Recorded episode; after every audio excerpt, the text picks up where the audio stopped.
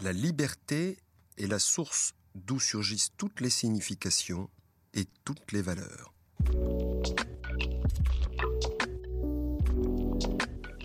Dans l'imaginaire collectif, un membre du COMEX, c'est quelqu'un qui peut être vu comme surdiplômé, carriériste, sans doute plus riche que nous. En gros, c'est quelqu'un d'inatteignable, sans doute hors sol. En réalité, c'est quelqu'un qui a des idées, des compétences et qui décide. C'est quelqu'un qui donne le cap et qui tient la baraque. Comme vous l'entendez, on se fait donc tous une idée de ce que c'est un membre du COMEX. Mais concrètement, qui sont-ils chez BPI France? Que font-ils? Et surtout, gardent-ils une part de liberté dans leurs idées et dans leurs choix? Dans ce podcast, La liberté en vrai, nous, Alicia et Louis, chargés d'affaires et innovation à Paris, on a cherché à répondre à toutes ces questions de manière transparente et pragmatique. Pour ce troisième épisode de La liberté en vrai, nous recevons le pur sang jaune du COMEX, Pedro Novo, directeur exécutif de l'export. Bonjour Pedro. Bonjour. Pour rappel, tu es un véritable produit de la maison. Tu as intégré la BDPME à Marseille à la sortie de Catch Business School. Ensuite, tu montes en région parisienne où là, le marathon commence. Premier ravitaillement à la Défense en tant que délégué financement, puis directeur régional à Paris et directeur des financements export. En 2018, tu es nommé sur la ligne d'arrivée directeur exécutif. Revenons un peu en arrière. Tu rentres à la Banque du développement des PME à Marseille en tant que chargé d'affaires. On a d'ailleurs une anecdote à ce sujet, mais on souhaiterait la vérifier avec toi. Est-ce que tu as dû présenter ta carte de supporter de l'OM pour être recruté Vous voulez la vérité? Oui. Ben oui, évidemment. C'est obligatoire à Marseille. et oui, et si on a un peu de temps, je vous raconterai comment ça s'est passé. Tu l'as toujours cet abonnement? Non, j'ai plus la carte, malheureusement.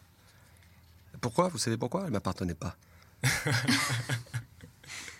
Raconte-nous. Ah, écoutez, c'était un moment euh, en culture d'entretien.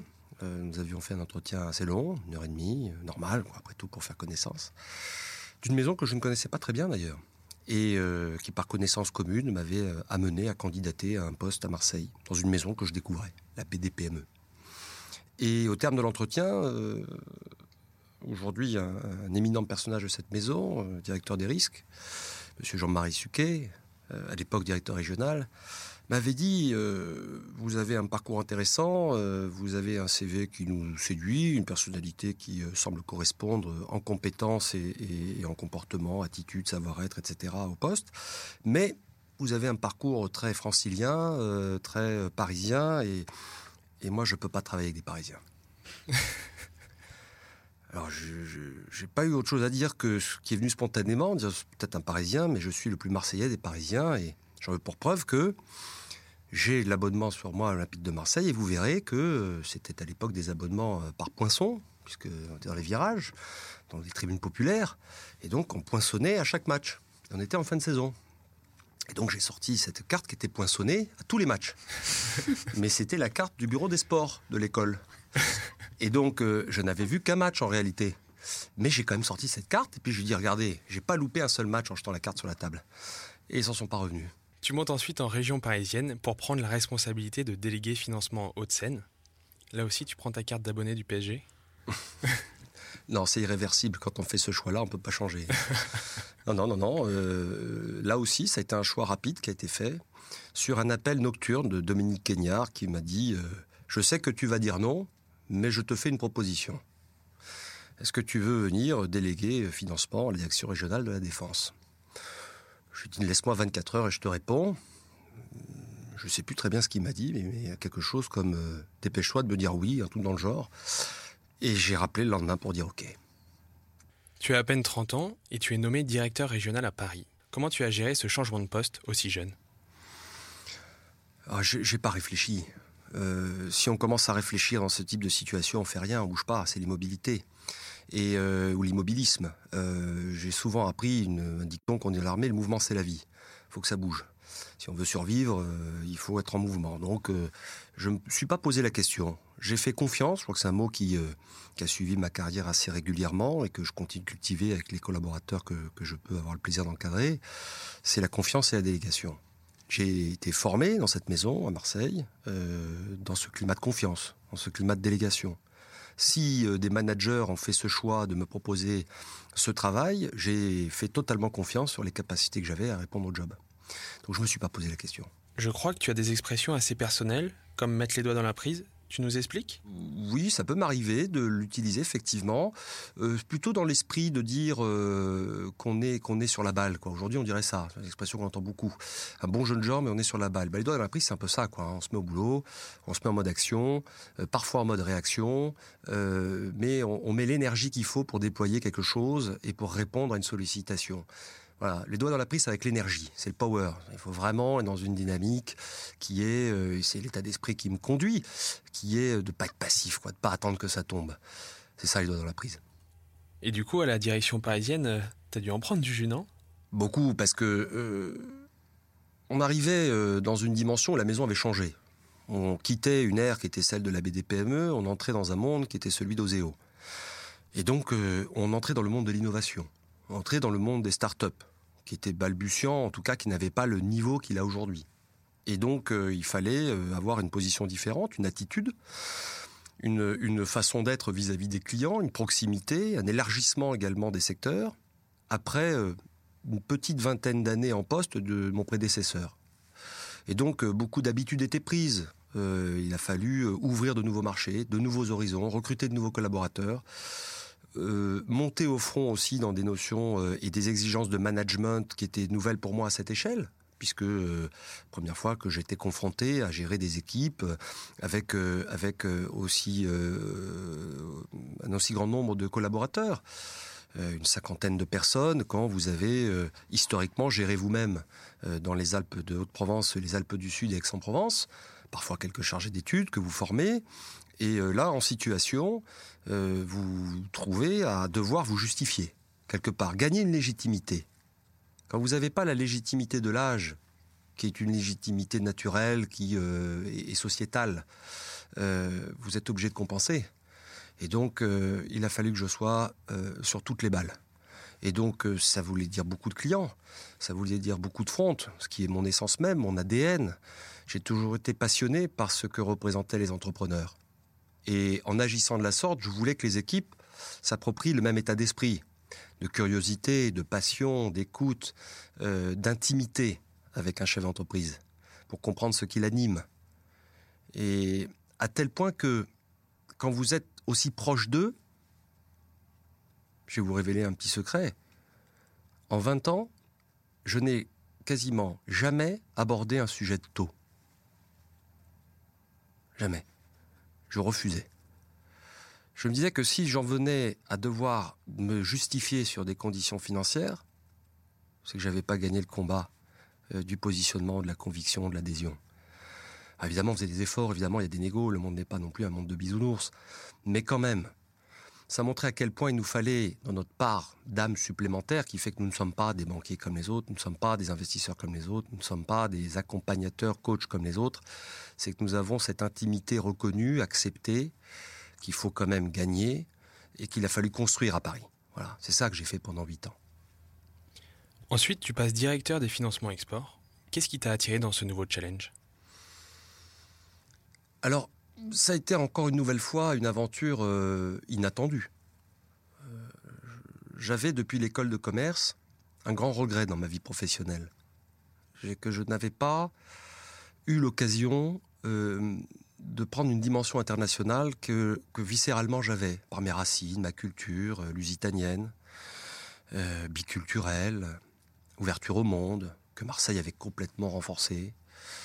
Et je regrettais que le choix que j'avais fait, qui était un choix euh, pour des raisons euh, de revenus, de budget, de capacité, c'est-à-dire le choix de l'apprentissage, choix de vie. J'avais pas les moyens de payer l'école en totalité, et donc j'avais fait ce choix de l'apprentissage. Je regrette absolument pas. C'était fabuleux. C'était aussi stratégique parce que je considérais que je sortais de l'école avec une formation et en plus une expérience au CV, donc je trouve ça très bien. Mais euh, faisant ce choix-là, j'avais fait le choix de ne pas vivre une expérience internationale dans l'école, ça n'était pas compatible. Et je l'ai traîné jusqu'à 2016 comme un petit regret, le seul regret que j'avais. Et lorsqu'on m'a proposé euh, de prendre la succession de Anne Guérin, à la tête de l'activité de financement export, euh, en la rapprochant de l'activité euh, d'un des pères fondateurs de la cause internationale aussi chez BPI France, qui était Alain Rinck, je me suis dit c'est une chance que l'histoire te rappelle où te tend la main à un moment donné, inattendu, et on te dit, bah voilà, on a songé à toi pour un poste et pour reprendre une activité naissante, en mode start-up, sans track record, dans un monde où les banquiers ne t'attendent pas, où les entreprises ne nous connaissent pas, et où beaucoup s'interrogent de la légitimité de notre existence. Effectivement, ce nouveau poste à l'export t'amène à beaucoup voyager. On m'a parlé de tes déplacements en Irak dans des voitures blindées, ou en Iran avec un sac à dos rempli d'espèces. C'est quoi l'anecdote la plus marquante que tu as vécue ces dernières années à l'export? Ah, Ces deux-là, elles sont quand même assez pas, mal quand même. Hein.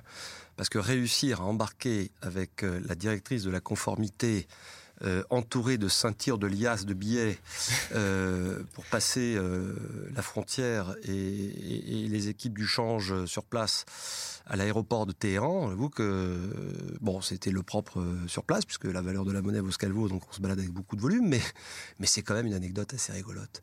Très bon souvenir, très bon souvenir de ce passage. D'abord parce que on y a rencontré des gens formidables. c'était une aventure humaine très riche.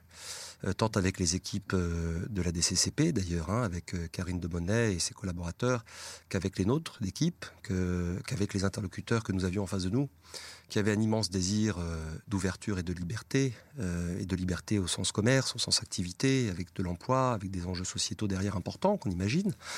Et ça a été un crève-cœur que de devoir abandonner ces négociations pour les raisons qu'on connaît dans le contexte international. Et euh, l'Irak, c'était encore autre chose. Sur l'Irak, effectivement, euh, l'environnement est un peu oxygène, mais on se sent très bien protégé. mais euh, les gilets pare-balles, les voitures blindées, j'avoue que j'avais pas vu ça dans la feuille de route du métier. C'était pas dans le contrat. Oui, mais on s'est pas posé la question. Je pense que c'est, tu vois, ça illustre parfaitement le, le sujet. On n'est pas régi par la peur. Ça, c'est très fort chez les pays France. On n'est pas régi par la crainte du futur. Pas du tout. Le futur qui nous tend les bras euh, nous présente un visage très harmonieux et très souriant, si on sait le regarder et le saisir. Pedro, on vient de parler de ton parcours, on aimerait maintenant aborder le sujet de ta personnalité. Et justement, on a demandé à notre euh, invité précédent, Paul-François Fournier, le directeur de l'innovation chez BPI France, de te poser une question. Salut Pedro, euh, j'aimerais bien que tu nous parles de tes passions. Je sais qu'il y en a euh, plusieurs et, ça m'intéresserait de, de partager un peu plus euh, tes passions. J'ai quelques passions effectivement. D'abord dans le sport, évidemment, avec deux sujets qui me tiennent à cœur. L'un parce qu'il me décentre totalement et c'est un environnement qui est un environnement animal. c'est l'équitation, c'est le cheval, c'est cet environnement des sports équestres. Euh, dans lequel je suis très engagé et euh, tant que faire se peut, je continue de, euh, pouvoir de pratiquer ce, sport, notamment le dressage. Il m'a énormément apporté sur moi. les chevaux sont, si vous lisez Bartaba, c'est que vous voyez un peu ce qu'il raconte sur sa relation à, l'animal. Comme les sportifs qui pratiquent ce sport, c'est un miroir de l'âme sans filtre. Il vous renvoie à ce que vous êtes. Et, dans les moments de doute, il vous renvoie à ce que vous craignez ou à ce que vous voulez. Et donc c'est pour moi une école euh, exceptionnelle sur la dimension psychologique. Donc j'y trouve aussi beaucoup de plaisir sur la compétition que je pratique. Donc c'est aussi un moyen de, de pouvoir faire autre chose dans des cerveaux très mobilisés. Il y a une seconde passion, je crois, qui est la course à pied. Évidemment. On a parlé de tes marathons, New York et Berlin. Effectivement, la course à pied, alors c'est parti d'une boutade cette affaire. Euh, j'ai longtemps vu mon père courir en me disant il est fou, pourquoi il court, ce sport est nul, je comprends pas, quel intérêt. Et puis un jour, euh, rencontrant un client euh, historique de cette maison qui s'appelle Jean-Bernard Falco, dirigeant d'un groupe hôtelier et passionné de sport, multiple d'ailleurs, il m'a convaincu de dire tiens, faisons un marathon l'année prochaine. Oh, je tu es complètement fou, j'ai jamais fait un marathon de ma vie, qu'est-ce que tu veux que je fasse avec ça Mais j'emmène des gens, on verra, on sera plusieurs. Bon, bah, j'emmène des gens, on sera plusieurs, c'était pas forcément rassurant comme euh, pitch, mais euh, j'ai, dans ces moments où vous réfléchissez peu, j'ai dit, euh, il oubliera peut-être, je dis oui, bien sûr. et, c'est parti comme ça. Et, en fait, la préparation aidant, le coaching, le management aidant, la préparation très solitaire du marathon que j'ai pu faire, euh, la discipline que ça demande, la construction à la fois psychologique et physique, la préparation, euh, ont été pour moi une, découverte, parce que j'ai découvert cet environnement, les efforts que ça demandait, l'organisation, la discipline, la qualité d'exécution, euh, l'anticipation, la préparation. Et en fait, tout ça m'a beaucoup renvoyé sur ce que je vivais dans l'entreprise, dans notre activité professionnelle chez BPI France. J'ai trouvé beaucoup de, similitudes avec les contraintes de nos projets que nous suivons, qui sont durs. Parfois on se blesse, parfois on n'y arrive pas, parfois il y a des rejets, parfois on, nous reproche d'avancer sur certaines voies qu'on ne souhaite pas voir occupées par BPI France, etc. Mais il en reste toujours quelque chose de cette préparation. Et elle vous structure. Et quelque part, c'est une façon, une façon un peu euh, évoluée du, quelque part du, poète du XVIIIe siècle. C'est-à-dire que... Euh, euh, les poètes euh, ont longtemps été des marcheurs. Ils le sont toujours, sans doute. Ils marchent.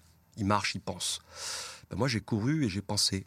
C'est-à-dire que euh, j'ai découvert que la course à pied structurait la pensée. Où est-ce que tu vas chercher cette volonté qui est aussi donc une des valeurs de BPI France? Parce que se lever et aller courir dans la neige, il faut une sacrée volonté pour ça. Oui, c'est une volonté. Alors je vais la chercher dans, dans la confiance, j'ai dit le mot confiance, la nécessité, l'engagement collectif. Il y a une forme de solidarité aussi. La volonté, elle s'exprime parce qu'on voit, euh, on se tient les uns les autres. C'est un sport individuel, mais il est collectif par les valeurs et l'engagement. C'est-à-dire que euh, l'effort, c'est nous face à nous-mêmes. Hein. C'est-à-dire que, évidemment, euh, il est un moment dans la course à pied, notamment sur les marathons, où ton corps te dit j'ai plus envie, j'ai plus envie, j'arrête. Et il n'y a que le cerveau qui est capable de dire au pied d'avancer devant l'autre pied. Et alors que les pieds veulent plus avancer. Ce qu'on appelle le mur, le mur des 30 km. Alors il est à 30, à 35, à 38, ça dépend. Et c'est douloureux. Et t'as beau avoir très bien préparé ton marathon, les spécialistes vont te dire ce qui n'est pas bien préparé. la vérité, quand ça tombe, ça tombe. Euh, ça fait bizarre. Hein.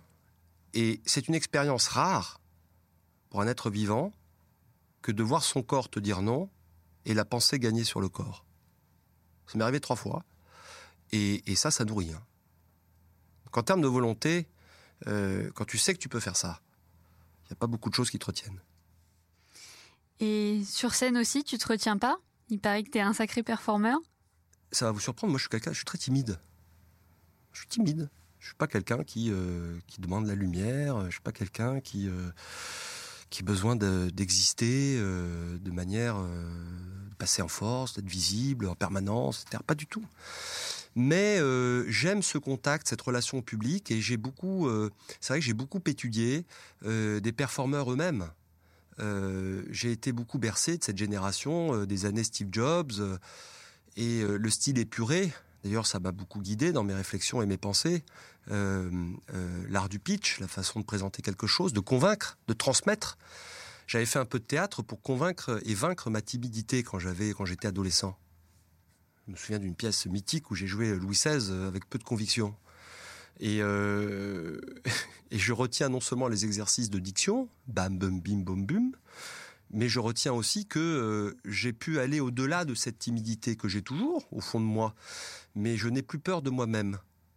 Je crois que c'est un des grands combats. Donc effectivement, alors dire que je suis un performeur, c'est peut-être un peu trop quand même, hein, pas non plus. Euh, euh, disons que je suis encore une fois euh, rassuré par le collectif. Et tout est une question de préparation. Tout est une question de préparation. Il n'y a pas beaucoup de place à l'improvisation. En tout cas, tes équipes, elles nous ont parlé donc de tes nombreuses qualités, on les a citées. Elles nous ont quand même dit que parfois ça les titillait que tu sois un petit peu trop sur ton téléphone portable. On a même entendu dire que c'est plus simple de t'envoyer un WhatsApp que de te poser une question en direct. On a la chance aujourd'hui avec Louis de pouvoir le faire. Donc, question forcément, comment on fait pour soit tenir cette hyperconnexion, soit justement déconnecter? C'est une, grande question. C'est très dur. Hein. C'est très dur parce qu'évidemment, on, euh, on, est saisi par l'urgence du moment. On est dans le temps euh, de l'instantanéité et on a développé tous collectivement, euh, sociétalement, une intolérance à l'attente. Tout est, on ne peut plus attendre, plus faire la queue, on peut plus attendre. Et donc on vous envoie un mail. Euh, vous avez des, pays dans le monde où, il est inacceptable de ne pas répondre dans les minutes qui suivent. Inacceptable. Vous êtes en Asie, en Corée, au Japon, vous n'avez pas répondu dans les 10 minutes, on vous rappelle tout de suite par le téléphone, puis euh, on vous laisse un message, et puis on vous rappelle une heure après, et puis après on se vexe. Ça ne vous a pas répondu. Qu'est-ce qui se passe? Et donc, euh, je ne dis pas qu'on est pareil, mais quelque part, on a une telle sollicitation qu'il est difficile, effectivement, de, euh, de, ne pas être disponible dans des fonctions où on compense beaucoup à l'énergie. Beaucoup. Et, les équipes ont effectivement besoin de nous voir. Ce qui rend l'exercice difficile, c'est que les équipes ne sont pas toutes sur place. Elles sont également dans le monde, elles sont dans les régions, elles sont à Paris, mais entre Haussmann, Rouault et puis, et puis Maison-Alfort. Donc il est difficile d'être exclusivement sur le physique. Donc la, technologie quand même nous a fait faire des bons en termes de, productivité et d'efficacité.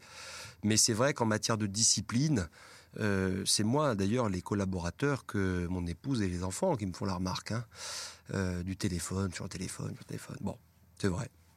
Si je dois avoir un travers, je l'accepte bien volontiers. si tu devais reprendre à zéro chez BPI France, y a-t-il des choses que tu changerais dans ton parcours? Rien.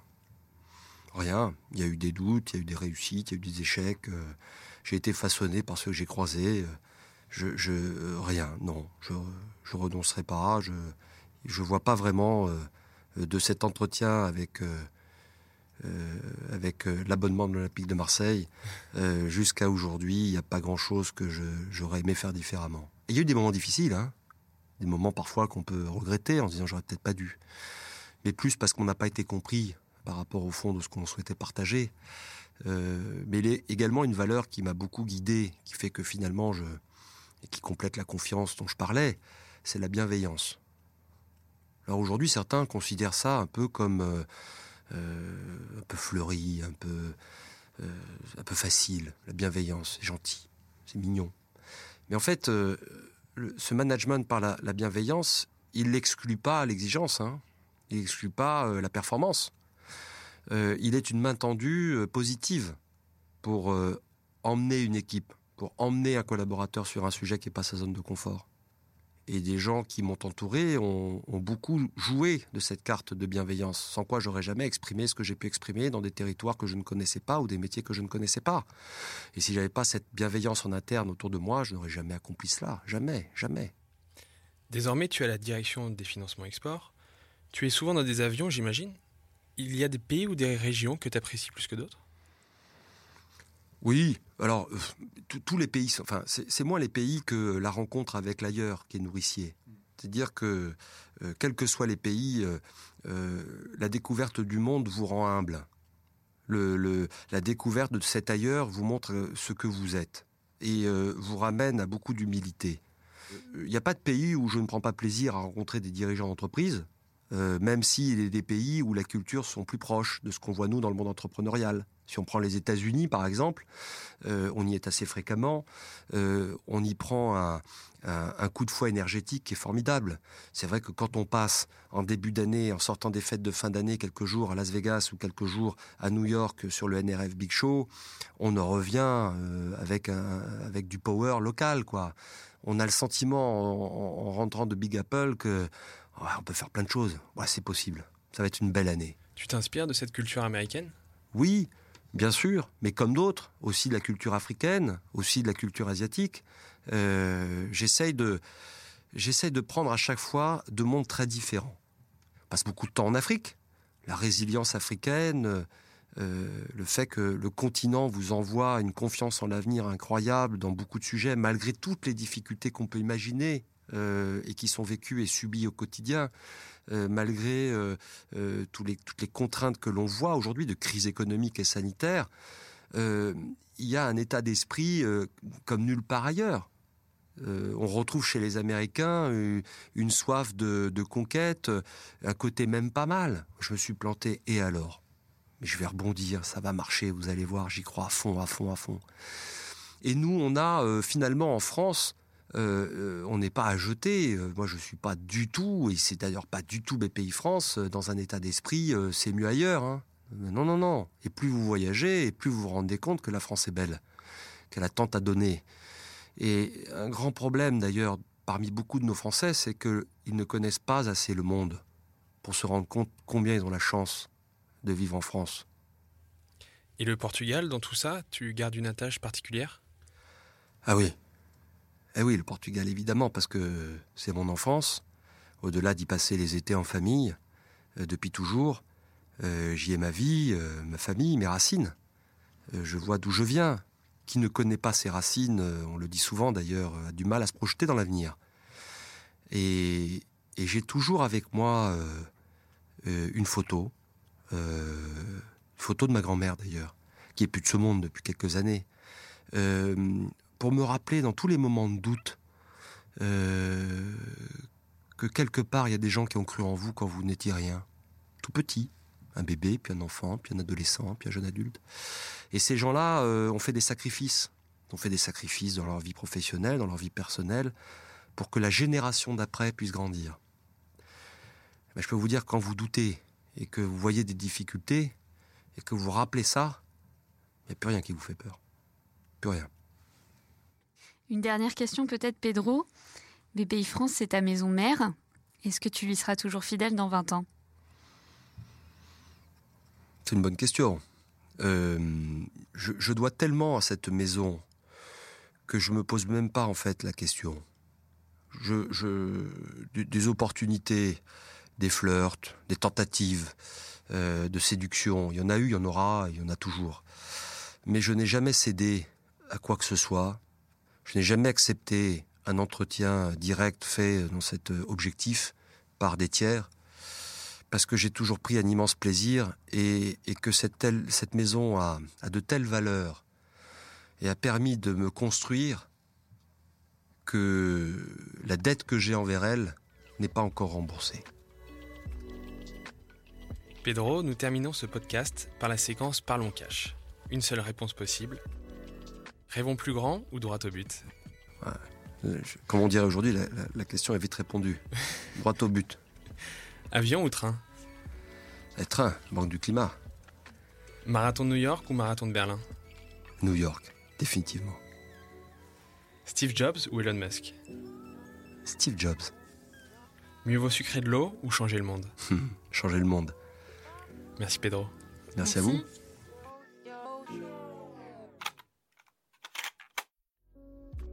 Vous venez d'écouter le troisième épisode de la série La liberté en vrai, le podcast qui fait parler le COMEX de BPI France librement.